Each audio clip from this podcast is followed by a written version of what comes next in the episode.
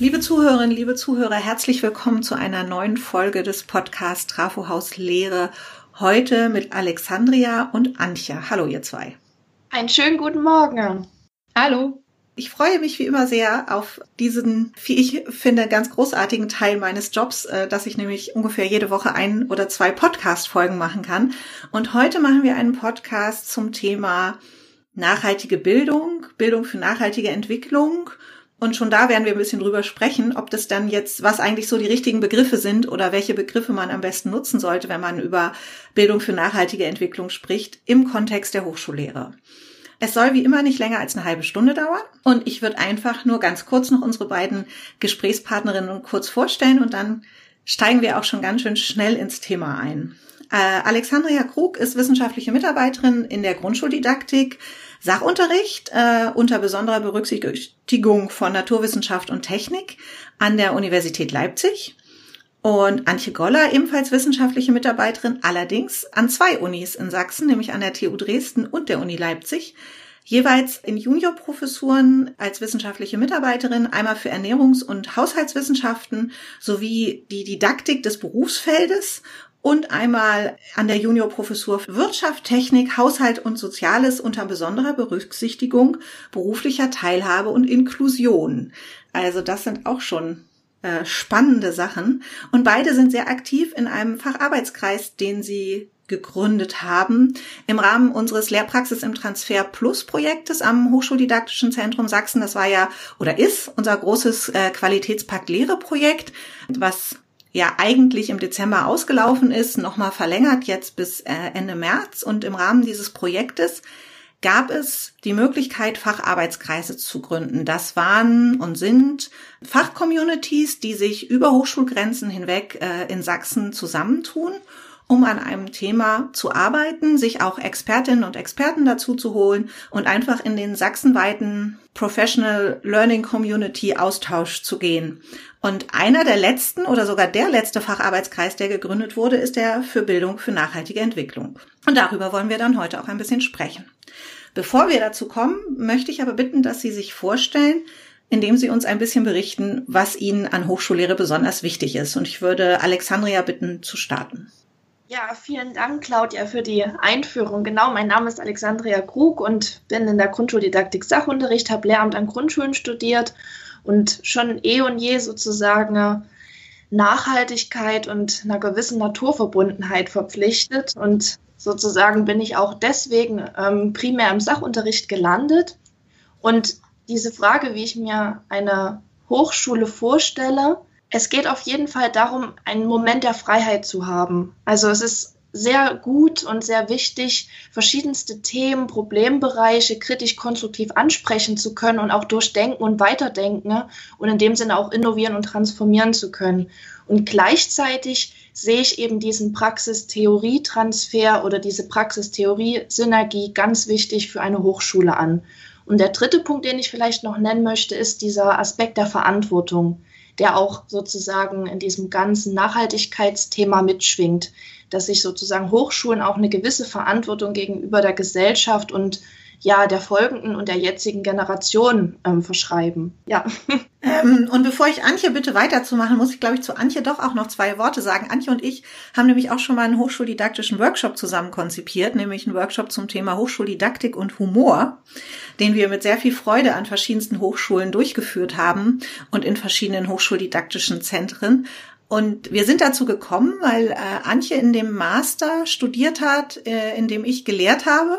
Und Antje hat ihre Masterarbeit über Humor, ich glaube in der Führungsarbeit geschrieben, Antje. Aber äh, so sind wir mal zusammengekommen über das Thema Humor, haben wir uns genau. mal kennengelernt. Und äh, jetzt würde ich dich auch bitten zu berichten, was dir an Hochschullehre besonders wichtig ist. Ja, danke für die Vorstellung. Genau, das war ähm, Humor in der Erwachsenenbildung und hat mich danach wunderbarerweise noch sehr lange begleitet, das Thema eigentlich auch heute noch, auch wenn nicht mehr so aktiv. Ähm, ja, was mir an Hochschullehre besonders wichtig ist, ich äh, knüpfe sehr gerne bei diesem Verantwortungspunkt an, den Alexandria auch schon reingebracht hat. Ich probiere mir, mir bewusst zu halten, dass ja die, die Zielgruppe, die wir haben, sowohl die Lehrkräfte, aber auch alle anderen Studierenden, das sind ja wirklich statistisch die Gestalterinnen und Entscheider von morgen oder übermorgen. Und das ist, klingt vielleicht ein bisschen platt, aber wir haben wirklich die Gelegenheit, dass, dass die Leute uns die Aufmerksamkeit für einen Teil ihres Lebens schenken müssen. Und ich erinnere mich auf jeden Fall an verschiedene Lehrende an Schule und Hochschule und wahrscheinlich haben da Momente auch Wirkung entfaltet, die vielleicht gar nicht so im Fokus der Lehrkraft standen, ähm, aber total hängen geblieben sind. Und ich glaube, das hat jeder. Und ich ähm, fühle mich sehr privilegiert, dass ich eben ja diese, diese Aufmerksamkeit von den ähm, Studierenden geschenkt bekomme und diese Zeit und dass ich damit was machen kann. Das schlägt sich natürlich nieder in natürlich Verantwortung für Inhalt, Methodik und faires Prüfen, faires Verhalten. Aber ich nutze es auch sehr gerne, um als ganzer Mensch ins Seminar zu kommen und wirklich nicht nur in die Rolle des Lernenden zu schlüpfen, sondern auch als kompletter Mensch mit Werten und, und Ideen reinzugehen und so ins Gespräch zu gehen. Das liegt mir total und da kommen ja sehr schöne Gespräche zustande. Da war jetzt auch schon ganz viel drin, ne? Über Freiheit und Aufmerksamkeit und Werte. Könnten wir auch eine ganze Podcast-Folge machen, aber vielleicht hat alles drei auch was mit äh, Bildung für nachhaltige Entwicklung zu tun. Und als erstes, Antje, würde ich gern dich nochmal fragen, warum so ein Facharbeitskreis für die sächsischen Hochschulen? Warum war euch das wichtig? Ja, weil aus unserer Sicht an ganz verschiedenen Enden ein ja dringender Bedarf dafür bestand. Also wir haben ja die Idee, gefunden in einem Lit Shortcut im Mai 2020, der eben zu BNE in der Hochschullehre stattfand. Ich glaube, drei Stunden hatten wir oder weniger. Es war viel zu kurz. Ich hatte so ein ja. bisschen mit einer Einführungsveranstaltung gerechnet, aber dann stellte sich heraus, dass dort schon Lehrende zusammengefunden hatten, die, die total viel Expertise mitbrachten, die schon genau Bescheid wussten, was ist das eigentlich und wie könnte das gehen. Und ich mache es auch schon, ich möchte nur weiterkommen. Und es hat sich auch das Bild gezeigt, dass die Menschen so ein bisschen verteilt über die Hochschule oder die Hochschulen da vereinzelt sind. Und da hat sich natürlich sehr angeboten zu gucken, ähm, ein, ein Netzwerk zu gründen, in dem man sich ja zusammenführt. Und die andere Richtung ist natürlich, wenn man Nachhaltigkeit als Zukunftsfähigkeit versteht und BNE sozusagen Leute fit machen soll, Zukunft zu gestalten, dann liegt es eigentlich, dann sollte es eigentlich eine Selbstverständlichkeit an Hochschule sein, dass das Lehre so gedacht wird, als ein nach vorn gerichtetes Denken, in die Zukunft gerichtetes Denken. Wo wollen wir hin? Statt eben lediglich eine Analyse bestehender Systeme. Das, ja, ich, ich denke oder wir denken, ähm, das sollte eigentlich selbstverständlich sein als Querschnittsthema in der Hochschullehre. Okay, da war jetzt schon wieder ganz viel drin, worauf ich auch unbedingt nochmal eingehen möchte. Aber bevor wir dazu kommen, fände ich spannend, wenn ja gerne Alexandria ähm, nochmal einen Schritt zurückgehen könnte. Ich finde allein dieses, dass es schon so verschiedenste Begriffe gibt, ist so schwierig. Bildung für nachhaltige Entwicklung, nachhaltige Bildung. Soweit ich es verstanden habe, präferiert ihr beide den Begriff Bildung für nachhaltige Entwicklung. Aber vielleicht äh, kannst du noch mal ein bisschen erklären, was dahinter steckt und warum ihr den Begriff präferiert. Ja, sehr gern. Ähm, ich würde mich auch gern noch kurz nochmal den Ausführungen von Antje anschließen. Mhm. Also es ging ja auch so zum dritten noch darum, ähm, einen Raum zu schaffen, auch für all diejenigen, die sich mit dem Thema vielleicht schon identifizieren können, aber noch nicht konkret Fuß gefasst haben. Und das leitet auch so ein bisschen über in die begrifflichen Gefilde sozusagen. BNE, NE, nachhaltige Entwicklung an sich, ähm, nachhaltige Bildung. Das stimmt, das ist ein vermeintliches Begriffswirrwarr, aber ähm, an sich kann man es vielleicht ein Stück weit theoretisch schon auseinanderhalten. Also Bildung für nachhaltige Entwicklung im Endeffekt ist sozusagen der, der große Oberterminus, der ja auch mit der 2030-Agenda zum Beispiel zusammenhängt. Hier ist das Bildungsziel 4 der SDGs ähm, qualitative, nachhaltige Bildung. Mhm. Und nachhaltige Bildung als solche ist eigentlich mehr oder weniger, wenn man einen klassischen Bildungsbegriff oder auch einen humanistischen, aufgeklärten Bildungsbegriff ähm, benutzt, eigentlich evident. Also Bildung soll ja dazu befähigen, die eigenen Fähigkeiten und Fertigkeiten in Auseinandersetzung mit sozialen ähm, Geschehnissen, mit der Mitwelt in die Zukunft, aber auch in die Gegenwart zu denken und wirksam zu werden. Also sich auch Bildungs- und Gegenstände und Phänomene zu erschließen und dann eben, wie Antje schon sagte, Zukunft zu gestalten. Und Bildung für nachhaltige Entwicklung legt ähm, sozusagen nochmal diesen Schwerpunkt auf diesen Nachhaltigkeitsgedanken. Also wir haben auf der einen Seite diesen Aspekt Gestaltungskompetenz, Zukunft gestalten, innovieren, transformieren, aber auch eben nachhaltig zu sein, nachhaltig zu denken und zu handeln. Und das bedeutet, sich eben auch über zukünftige Generationen, über Ressourcen, über die Themen Frieden, Gerechtigkeit, ökonomische Fragestellungen, ökologische Fragestellungen, Geschlechtergleichheit Gedanken zu machen. Also sozusagen die, ähm, die Begrifflichkeiten gehen schon auf denselben Kern, aber ich würde sagen, dass die, ja, die Konnotation oder der, Fokus nochmal ein spezifischerer ist. Und wir haben uns eben schwerpunktmäßig für Bildung für nachhaltige Entwicklung entschieden, da es eben sozusagen umfassend diese vielen wichtigen synergetischen Konzepte vereint und damit auch markiert. Hm. Ähm, das ist ja ein schöner, also es ist ein guter Rahmen, es ist ein wichtiger Rahmen. Antje, du hattest schon angedeutet, bei dem ersten ähm, Kurzworkshop, wo ihr zusammengekommen seid, habt ihr aber gesehen, das füllen ganz viele schon in der Praxis. Habt ihr mal ein oder zwei Beispiele? Ein Beispiel, das mir gleich kommt, und Alexandria ergänzt mich gerne, ich fange nur mit einem an. Gern. Ganz sicher das Service Learning, das an der zum Beispiel Uni Leipzig schon recht weite Verbreitung findet. Das ist eine ganz, ganz typische Methode der BNE, die curriculare Inhalte mit gesellschaftlichem Engagement verbindet. Beispielsweise curricularer Inhalt, textiles Gestalten haben wir. Und dann nähen wir halt für äh, Einrichtungen die es tatsächlich brauchen, quasi, ähm, ja, es ist maßgeschneidert. Also diese Verbindung, curricularer Inhalt, gesellschaftliches Engagement, das findet schon statt. Das ist ganz klar BNE. Und es ist auf jeden Fall nicht so, dass noch gar nichts da ist. Ich würde nur sagen, es ist noch nicht systematisch da und es ist mhm. auch noch nicht obligatorisch, wie ich es vielleicht schön fände. Systematisch und auch im gewissen Sinne strukturiert oder mit einer hochschulweiten Strategie dahinter?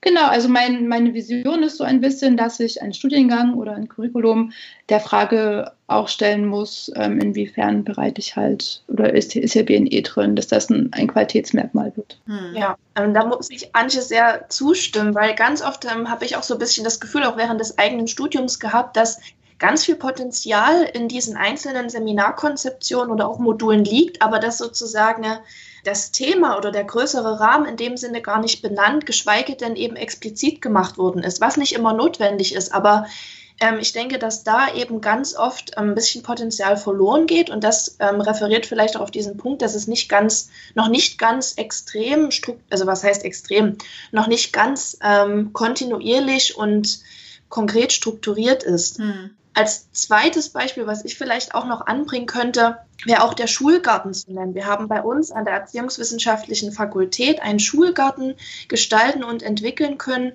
wo Lehramtsstudierende konkret im Garten mit dem Garten arbeiten können. Und hier lernt man in praktischer Auseinandersetzung und auch in theoretischer Begleitung und Reflexion ähm, was es eigentlich bedeutet, mit Ressourcen umzugehen. Also ich muss mir gewisse eine Fläche einteilen, ich muss gewisse jahreszeitliche Komponente beachten. Also ich muss auch ein bisschen die Zukunft planen. Und das sind so erste, sage ich mal, Soft Skills, die auch zu BNE gehören und diesen größeren Rahmen aufspannen und dann eben perspektivvernetzend Anknüpfungspunkte finden.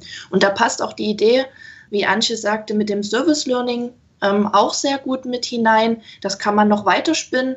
Aber wie gesagt, der Schulgarten wäre auch nochmal so eine, ja, eine plastische Möglichkeit, um BNE konkret auch erfahrbar zu machen. Ja, okay. Der Schulgarten ist im Übrigen direkt neben dem Trafohaus, nach dem dieser Podcast benannt ist. Und ja, das ist das Trafohaus, in dem ja das HDS sitzt, wenn es nicht im mobilen Arbeiten irgendwo an den heimischen Schreibtischen sitzt. Und äh, wir konnten das tatsächlich ganz konkret beobachten, wenn sowas ist wie vorlesungsfreie Zeit im Sommer, äh, ab Mitte Juli, äh, Ende Juli bis irgendwie September eigentlich wenig Studis auf dem Campus. Im Schulgarten waren immer welche zu sehen, weil die gegossen haben und sich um die Pflanzen gekümmert haben. Das war echt ganz schön zu sehen, wie das eben auch gefruchtet hat. Es muss dann jemand da sein, der sich kümmert. Andererseits haben wir uns immer arg zurückhalten müssen oder müssen das hoffentlich bald auch wieder, wenn die Pandemie durch ist, in dem Sinne, dass wir wieder mehr im Büro sein können, ähm, dass wir nicht äh, anfangen, an den Himbeersträuchen zu naschen oder die Tomaten abzuernten, die da gewachsen sind. Habt ihr auch noch mal ein Beispiel aus dem, ihr habt ja zwei Beispiele ja aus den äh, Lehramtsstudiengängen, in denen ihr ja beide aktiv seid. Deswegen ist es ja ganz klar, dass die Beispiele daherkommen. Aber habt ihr auch noch mal ein Beispiel aus einem Nicht-Lehramtsstudiengang? Ähm, ich kann, äh, da es ja zu Service Learning auch einen Facharbeitskreis gibt, wie jetzt, mhm. äh, jetzt zu BNE, kann ich auch erweitern, dass das durchaus auch an den, ich weiß, an der Archäologie oder also Service Learning findet auch, an, auch jenseits der Lehramtsbildung auf jeden Fall statt. Da hatte ich nur die Beispiele nicht so präsent. Damit gilt es ja. dafür auch. Also ich hätte auch noch ein kleines ähm, Beispiel an der, an der HTWK findet im Studiengang, ohne dass ich jetzt die, die genaue ähm, Determination kenne, aber sozusagen Ingenieurswissenschaften mhm. und Resilienzforschung ähm, werden auch sehr, sehr gern Zukunftswerkstätten eingesetzt. Also sozusagen sich zu fragen, was ähm, entwickle ich mhm. gerade, welche Bestandteile ähm, hat mein Bauteil, wie kann ich ressourcenschonend und klimafreundlich im Endeffekt produzieren, planen und dann im Endeffekt auch weitere logistische Schritte gehen. Und da wird sich eben auch gern der Methode der Zukunftswerkstatt bedient, die auch ähm, mit in diesen BNE-Kontext fällt, aber auch sozusagen aus der Umweltbildungstraditionslinie mit entstammt. Und in dieser Zukunftswerkstatt werden eben auch verschiedene Akteurinnen, Akteure beleuchtet, verschiedene ähm, Positionen, verschiedene Möglichkeiten durchdacht und sozusagen dieses strategische, hypothetische, aber auch verantwortungsgeleitete ähm, Denken und Handeln geschult. Und dann werden eben verschiedene Möglichkeiten durchgespielt und auf das konkrete Produkt, auf die konkrete ähm, Umsetzung, sage ich mal, der Erfindung oder ja, des Plans des Produkts ähm, angewendet. Okay, vielen Dank. Ich finde, das ist nur für unsere Hörerinnen und Hörer manchmal ganz spannend, auch aus den ja, aus anderen Fächerkulturen nochmal Beispiele zu bekommen, weil ich mir schon vorstelle, dass es eben so von meiner Kenntnis der Fach- und Studiengangslandschaft es Fächer gibt, wo das leichter ist, es einzubinden, weil es auch näher an den fachlichen Inhalten ist. Ähm, was sagt ihr Kollegen, wenn die sagen, na ja, in meinem Kontext hat doch nachhaltige Bildung gar nichts zu suchen, hat nichts mit meinem Fach zu tun, so? Ja, Antje, ich soll ich direkt, ich würde direkt mal übernehmen. Du kannst gerne, ich ergänze dann. Ja, ähm, weil das mir auch so präsent ist, da ich das tatsächlich schon in meinem, sowohl in meiner Lehrtätigkeit als auch in meinem Studienverlauf schon mal so leicht erfahren habe, also mein erster Gedanke ist dann immer erstmal so, ja, das muss man erstmal ernst nehmen, weil man kann nicht, wie gesagt, wie wir schon zu Anfang besprochen hatten, man kann nicht davon ausgehen, dass alle äh, Personen da schon extrem drinstecken und auch wirklich, ähm, es hat ja auch was mit Überzeugung, mit einer gewissen Form der Haltung zu tun. Also es ist auch so ein Herantasten. Ne? So dass man das erstmal im ersten Schritt nehme ich das dann erstmal wahr und, und, und spiegle das zurück und frage, ja, warum? Wo, worin siehst denn du äh, die Punkte, die vielleicht nicht so passen oder äh, welche Gründe hast du dafür, dass BNE deiner Meinung nach jetzt nicht so in dein Lehrkonzept oder in deine Planung passt? Und dann entwickelt sich eigentlich ziemlich rasch ein Gespräch, wo eben diese Gründe offengelegt werden oder auch vielleicht gewisse Bedenken oder ähm, ja noch, sage ich mal, Hürden oder gewisse Punkte, die da sich vielleicht auftun, die erstmal so als vielleicht auch als Schwierigkeit wahrgenommen werden. Aber meistens hilft es dann mit Beispielen zu arbeiten, genau wie wir das jetzt gerade gemacht haben. Also sich einfach mal gemeinsam hinzusetzen, sich in diesem Sinne Best Practice, aber auch so erste Zugangsmöglichkeiten anzuschauen. Also einfach einen gewissen Einstieg, eine gemeinsame Basis zu finden zu dem Thema. Genau, das, das sehe ich auf jeden Fall auch so. Und ich glaube, man muss auch sehen, dass BNE als Bildungstheorie über den Inhalt Nachhaltigkeit hinausgeht. Und also ich betrachte es immer als Querschnittsthema, dass das mhm. einfach mitläuft. Das heißt, ich äh, betrachte Themen, welches auch immer ich habe, in ihren Systemen, in ihren Kontexten und nicht von diesen isoliert. Ähm, es ist die Frage, wie lehre ich, nicht nur was lehre ich, zum Beispiel mit demokratischen Methoden, die ja, äh, Demokratie ist ja ein ganz klares BNE-Thema und das ist natürlich am schönsten, wenn man es lebt und nicht nur darüber spricht. Und ein konkretes Beispiel ist vielleicht auch noch der Sport. Ich habe gerade ein Kooperationsprojekt äh, mit einer Sportwissenschaftlerin, die BNE, das ist auch Lehramt, aber wenigstens ein ganz anderes, ähm, integrieren möchte. Und da geht es halt auch ganz stark um dieses Verhältnis zur Natur, dann die, die enorme Mobilität, die mit Spitzensport einhergeht, mhm. wie man sich damit äh, auseinandersetzen kann, natürlich auch Konsum. Ähm, aber ich finde auch gerade im Sport kann man auch sehr gutes interpersonale, wie gesagt, demokratische Zusammenarbeit üben. Ja, spannend. Ja. Das ist, ähm, da waren jetzt auch nochmal wieder ganz viele Sachen drin. Auch BNE als Bildungstheorie ist für mich mit Sicherheit so ein Schlagwort, was aus diesem Podcast bleibt, was es noch, mhm. finde ich, bedeutender macht, als zu sagen, es ist ein Querschnittsthema. Ich habe noch eine letzte Frage, die mir ganz wichtig ist. Ähm, ich habe den Eindruck, meine Wahrnehmung der letzten Monate, dass unter Covid-19 und Corona äh, in diesen Pandemiesemestern die Gefahr groß ist und war, dass das Thema Bildung für nachhaltige Entwicklung oder vor allem auch eine eigene Nachhaltigkeit zu praktizieren ein bisschen rausgerutscht ist oder ins Abseits geraten ist. Wie seht ihr das? Also was jetzt Konferenzen und Dienstle äh, Dienstleistungen, Dienstreisen angeht, glaube ich, ist der Fußabdruck von den meisten von uns ganz viel kleiner geworden. Das stimmt. Was die Lehre angeht und BNE in der Lehre äh, gab es sicher in vielen, äh, in vielen Situationen einen kleinen Knick im Sommersemester, wo wir uns erstmal zurechtfinden mussten und da eher kurz überlebt haben, bis wir wieder, ja, bis wir wieder aufgewertet haben. Aber bei, ja, bei uns in der Fachdidaktik war es einfach weiter auf der Agenda. Ich habe jetzt nicht das Gefühl, dass im Sommersemester da weniger weniger drin war. Und wie gesagt, in der Forschungstätigkeit gehen wir mit dem großen Plus raus. Okay, da habe ich jetzt aber eine Nachfrage. Du hast kurz davor gesagt, Antje, dass das auch ganz viel mit demokratischen Prozessen zu tun hat. Mhm. Waren wir im digitalen Lehren genauso oder sind wir genauso demokratisch wie im Präsenzlehren? Das ist eine gute Frage. Also ich mache jetzt ein Wir, ne? Aber ich frage natürlich dich direkt. Konntest du das halten, diesen demokratischen Ansatz in der Lehre? Nein, ich denke nicht. Also als, als jemand, der darin auch noch nicht Profi war im, mhm. im Sommersemester, ist da, das ist mir auch in der Reflexion aufgefallen, äh, zunächst einiges an Kommunikation auf der Strecke geblieben, die natürlich ganz obligatorisch für eine gemeinsame Aushandlung ist. Ähm, ich bemühe mich immer, große Freiräume zu lassen, aber die Verhandlung des Umgangs mit diesen Freiräumen, die ähm, ist sicherlich im Sommersemester reduzierter gewesen als in einem gemeinsamen Seminar. Das, das kann ich bestimmt nicht abstreiten. Okay, Entschuldige, da musste ich jetzt einfach einmal nachhaken. Ja, äh, Alexandria, hast du Ergänzungen noch? Wie, wie hast du das wahrgenommen? Also ich möchte mich Antje anschließen. Auch in unserem Arbeitsbereich ist das Thema nach wie vor präsent und, und eben da der Sachunterricht per se ein viel perspektivisches und perspektivenvernetzendes Fach ist, ähm, schwingt es immer mit. Gleichzeitig, um auch nochmal auf diese demokratischen Strukturen anzuspielen, muss ich auch sagen, dass ich denke, dass wir erstmal einen gewissen Vorlauf brauchten. Also man hat wirklich im Sommersemester gemerkt, man musste sich selber in dieser äh, neuen Rolle erstmal zurechtfinden. Aber gleichzeitig habe ich persönlich gute Erfahrungen aus diesem Sommersemester schöpfen können.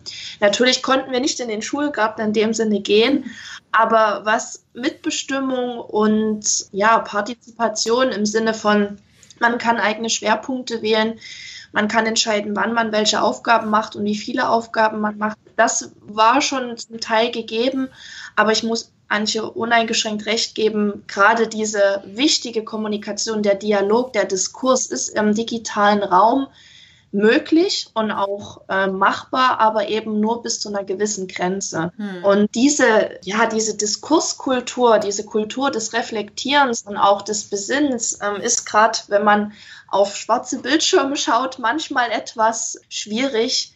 Aber ich denke trotzdem, dass BNE auch äh, nicht nur in der Hochschullehre, sondern auch trotzdem weiterhin äh, einen sehr wichtigen ähm, Stellenwert in der Pandemiezeit hat und auch halten, halten wird, weil sozusagen äh, diese Art und Weise, wie wir mit der Natur, mit der Mitwelt umgehen, ähm, große Auswirkungen eben auch auf unser ja, soziales Leben, auf unser jetziges Leben hat. Und ich denke, dass wir diese Fragen und Probleme eben aus, auch aus so einer Perspektive der Nachhaltigkeit wieder in Pandemiezeiten mit andenken sollten, ne? sodass ich glaube, dass das auch ähm, ja, ein Synergieeffekt einfach sein kann. Absolut. Ich freue mich auch sehr, dass ihr sozusagen in der Pandemie diesen Facharbeitskreis gegründet habt und damit das Thema ja auch nachhaltig äh, besetzt, das Thema der Bildung für nachhaltige Entwicklung. Ich glaube, das ist auch ein, ein ganz wichtiger Punkt, um zu diesen systematischen und strategischen Hochschulentwicklungsprozessen im Kontext der Bildung für nachhaltige Entwicklung zu kommen, die wir ja eben auch vor einigen Minuten schon angesprochen haben. Ich komme zu meiner Abschlussfrage und nachdem wir eben ein bisschen oder ich auch ein bisschen kritisch gefragt habe, äh, was zu BNE bleibt oder bleiben konnte im Covid-19 und in den Pandemiesemestern, frage ich euch jetzt mal aus eurer Erfahrung in der Lehre, was denkt ihr, was bleibt von all den digitalen Innovationen und kreativen Lösungen über 2020, 2021 hinaus? Also ich würde sagen, dass sozusagen diese vielfältigen Formen der Kommunikation auf unterschiedlichsten Kanälen und Medienvarianten ähm, auf der einen Seite vielleicht erstmal eine Form von Überforderung dargestellt hat, aber für mich persönlich haben sich auch sehr viele trotzdem Freiräume komischerweise eröffnet. Also man konnte schon auf äh, verschiedene punktuelle Bedürfnisse eingehen und auf das, was Antje angesprochen hatte mit den Dienstreisen. Ähm, ich möchte das jetzt gar nicht irgendwie konkreter werden, aber sozusagen diese Verbundenheit und diese Ortsungebundenheit durch Formate der Videokonferenz, ne, ähm, das war schon ein gewisser Vorteil. Also ich glaube, das wird auch perspektivisch, ähm, ja, denke ich, auch weiter verstärkt genutzt. Wenn ich jetzt konkret an die Lehre denke, ähm, muss ich sagen, ist es wirklich diese Schnittstelle Digitalität und im Endeffekt eine reale physische Präsenz. Also die, die, dieses, diese Schnittstellenüberlegungen, die eben auch für Bildung ganz entscheidend sind, also auch eine Form von Transformation ja wieder darstellen und ihre gleichzeitige Reflexion in der Anwendung. Also ganz oft wird ja im Endeffekt über Digitalität und digitale Medien und digitale Zugangsweisen gesprochen und mal exemplarisch was versucht, aber so wie wir das jetzt haben, so komplett hineingeworfen zu sein in so eine Situation, das bewirkt ja auch nochmal ein ganz anderes Selbstverständnis und Verhältnis zu Bildung und zu gemeinsamen Austausch und Diskurs. Und ich glaube, dieses Reflexionspotenzial wird uns auch von dieser Digitalität und Präsenzschnittstelle bleiben. Das war schon mal ein sehr gutes Schlusswort, aber Antje hat natürlich auch noch einen Beitrag bitte zu leisten zu dem Thema, was bleibt. Ja, gerne. Ich kann mich da auch wirklich nur anschließen. Ich denke, es bleibt auf jeden Fall ein erweiterter Methodenkoffer, eine größere Auswahl, dadurch, dass wir neue Sachen ausprobiert haben. Ich habe auch in einigen Gesprächen und Reflexionen äh, mit Kolleginnen gehört, dass der Shift vom Teaching to Learning im Digitalen, gerade auch im Asynchron, noch besser gelungen ist als in der Präsenzlehre.